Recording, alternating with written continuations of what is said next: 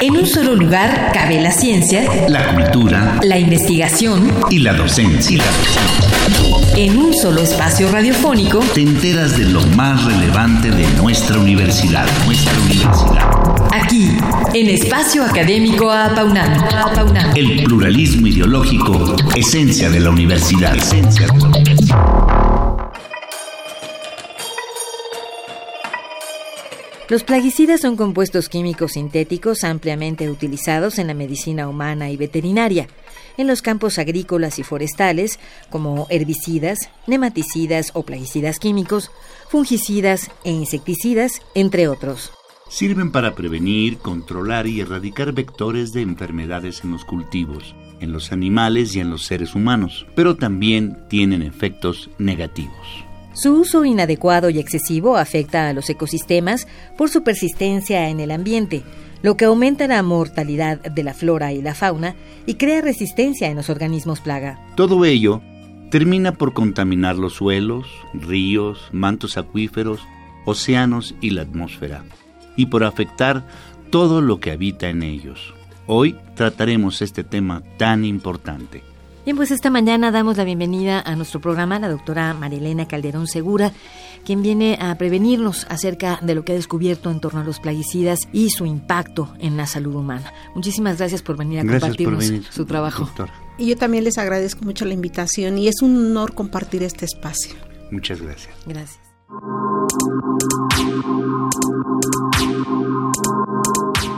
Nuestra invitada cursó la licenciatura en biología y la maestría en ciencias con especialidad en biología celular y doctorado en ciencias en la Facultad de Ciencias de la UNAM y su postdoctorado en el Departamento de Biología Molecular y Bioquímica en la Facultad de Medicina en la Universidad de Calgary, Canadá. Cuenta con una gran producción científica y entre otras distinciones, en 2016 recibió la medalla Sor Juana Inés de la Cruz por sus labores científica, docente y de difusión. Como parte de su trabajo profesional, ha dirigido tesis en diferentes universidades públicas del país, ha mostrado una gran participación institucional con otras facultades, centros y coordinaciones de nuestra universidad, ha presentado 17 trabajos en reuniones y congresos nacionales e internacionales y sus publicaciones han tenido una gran relevancia científica reconocida a nivel internacional. Actualmente es investigadora titular B de tiempo completo, PRI de C y nivel 1 en el SNI. Y de 1989 a la fecha es profesora de asignatura B en la licenciatura de Biología de la Facultad de Ciencias. Doctora Calderón Segura, eh, a nivel general, ¿cuántos tipos de plaguicidas existen aproximadamente y cómo se clasifican?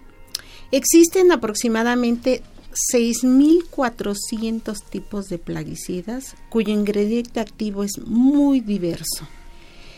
Se clasifican de acuerdo a su composición química o grupo químico que presentan como estructura general, tales como los organofosforados, los carbámicos, los piretroides, los neonicotinoides, cuyo grupo funcional respectivamente incluye el fósforo, el ácido carbámico, la nicotina, entre otros.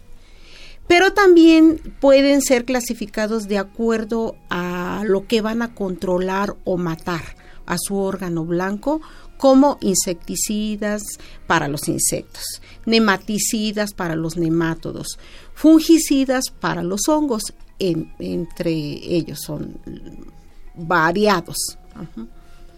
Bien, eh, ¿por qué hay diferentes normas en el mundo para poder emplearlos y de qué depende su aprobación en los diferentes países? Eh, hay diferentes normas dependiendo de los estudios toxicológicos que llevan a cabo, tanto en sistemas in vitro como en modelos animales, y el impacto que hay en la salud humana.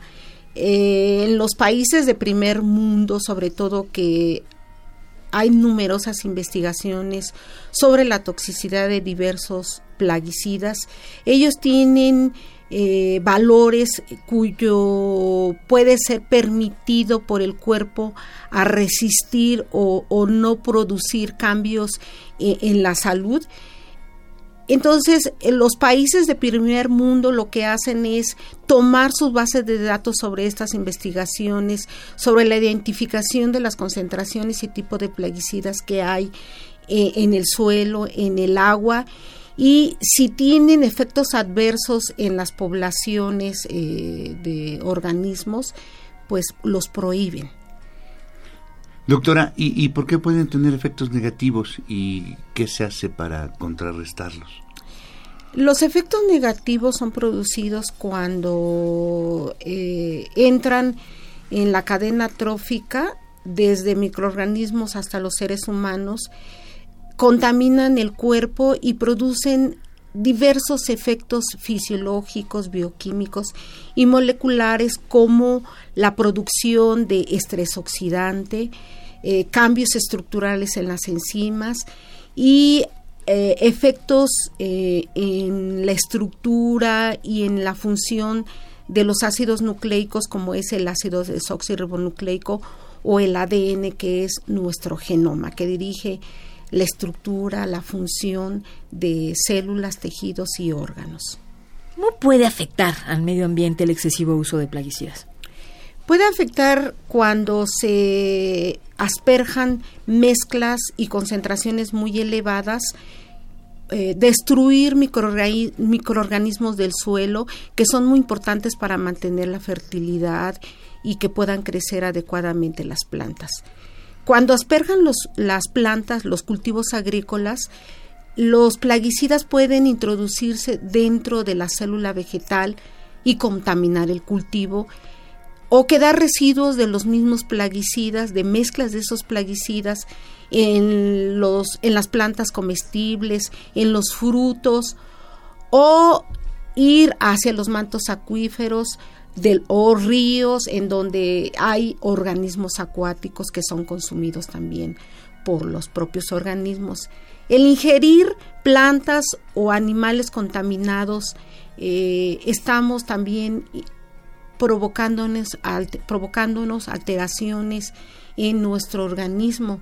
Sin embargo, no necesariamente tiene que producirnos una enfermedad.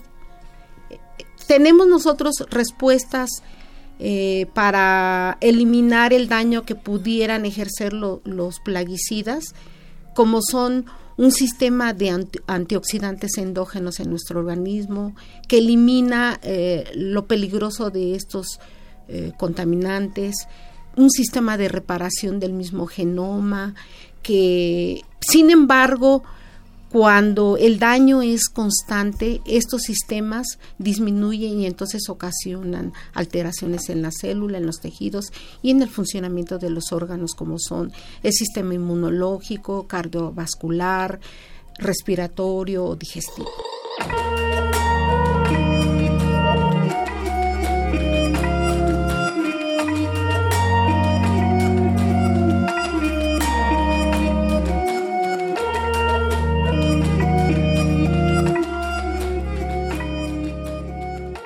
Proseguimos nuestra entrevista con la doctora Marilena Calderón Segura acerca de los plaguicidas y su impacto en la salud humana. Y eh, abundando un poco más en la pregunta anterior, eh, doctora, ¿por qué y cómo es que pueden resultar dañinos para nuestra salud? Eh, dependiendo de la vía de exposición a los plaguicidas, hay plaguicidas que si uno los respira, eh, pues daña el sistema respiratorio, cardiovascular.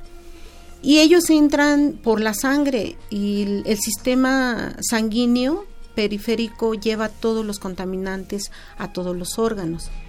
Y, y, muchos de estos plaguicidas tienen acción sobre el sistema nervioso central, ocasionando alteraciones en las células nerviosas o eh, en el sistema eh, inmune también.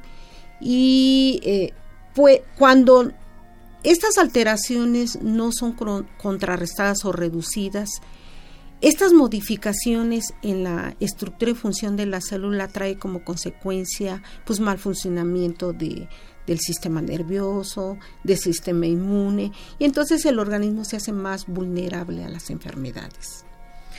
¿En qué y cómo pueden afectarnos los diferentes tipos de plaguicidas? Si nos puede poner algunos ejemplos concretos. Sí, por ejemplo, los organofosforados, que tienen un grupo fósforo en su estructura común, atacan o son blanco del sistema nervioso. Eh, ellos son neurotóxicos y se ha evidenciado con diversos estudios epidemiológicos que hay una asociación entre la exposición de este tipo de plaguicidas organofosforados con, con el desarrollo de enfermedades de Parkinson, Alzheimer y cáncer. Doctora, ¿cómo y en qué medida pueden modificar la estructura del ADN y con qué eh, tipo de consecuencias? Muchos plaguicidas, no importa cuál sea la clase, actúan tanto directamente en la estructura rompiendo el ADN o modificando sus componentes como son las bases como la guanina, la citosina, la adenina y la timina. Eh, lo que hacen los plaguicidas es generar radicales libres o especies de oxígenos reactivos que interactúan con el ADN y lo que hacen es oxidar sus bases o romper su estructura en general ocasionando cambios en el genoma como son las aberraciones cromosómicas, las mutaciones o las bases oxidadas y la guanina oxidada es un marcador molecular de estrés oxidante, lo, cual está correlacionado con el desarrollo de enfermedades eh, como el cáncer. Y bueno, ¿qué se está haciendo al respecto de este tipo de problemas a nivel mundial y cuál sería el futuro de la investigación en este campo, en su opinión? Eh, se están realizando muchas investigaciones para identificar el tipo de compuesto que puede estar ocasionando alteraciones a diferentes niveles celulares, bioquímicos, moleculares, tanto eh, también como en el genoma, y prohibiendo su uso. Desafortunadamente en nuestro país no, no se hace nada porque porque en Estados Unidos, en Europa hay muchos compuestos organofosforados, organoclorados que ya no se aplican y que en nuestro país se siguen aplicando irracionalmente e indiscriminadamente también. Hay muchos, muchos estudios sobre la toxicidad de estos compuestos en Sinaloa, en el Estado de México, que causan diversas enfermedades, infertilidad en los niños expuestos a estos plaguicidas, como es en el Estado de Sinaloa, les están ocasionando también obesidad, eh, disminución en el índice de aprendizaje y memoria. Doctora Marilena Calderón Segura, este, pues nos ha encantado tenerla con nosotros y le invitamos a regresar la próxima semana para que nos explique cuál es la situación de México en relación al problema de la contaminación por plaguicidas y sus consecuencias para la salud. Eh, hasta entonces, muchísimas gracias. gracias. sí, muchas gracias.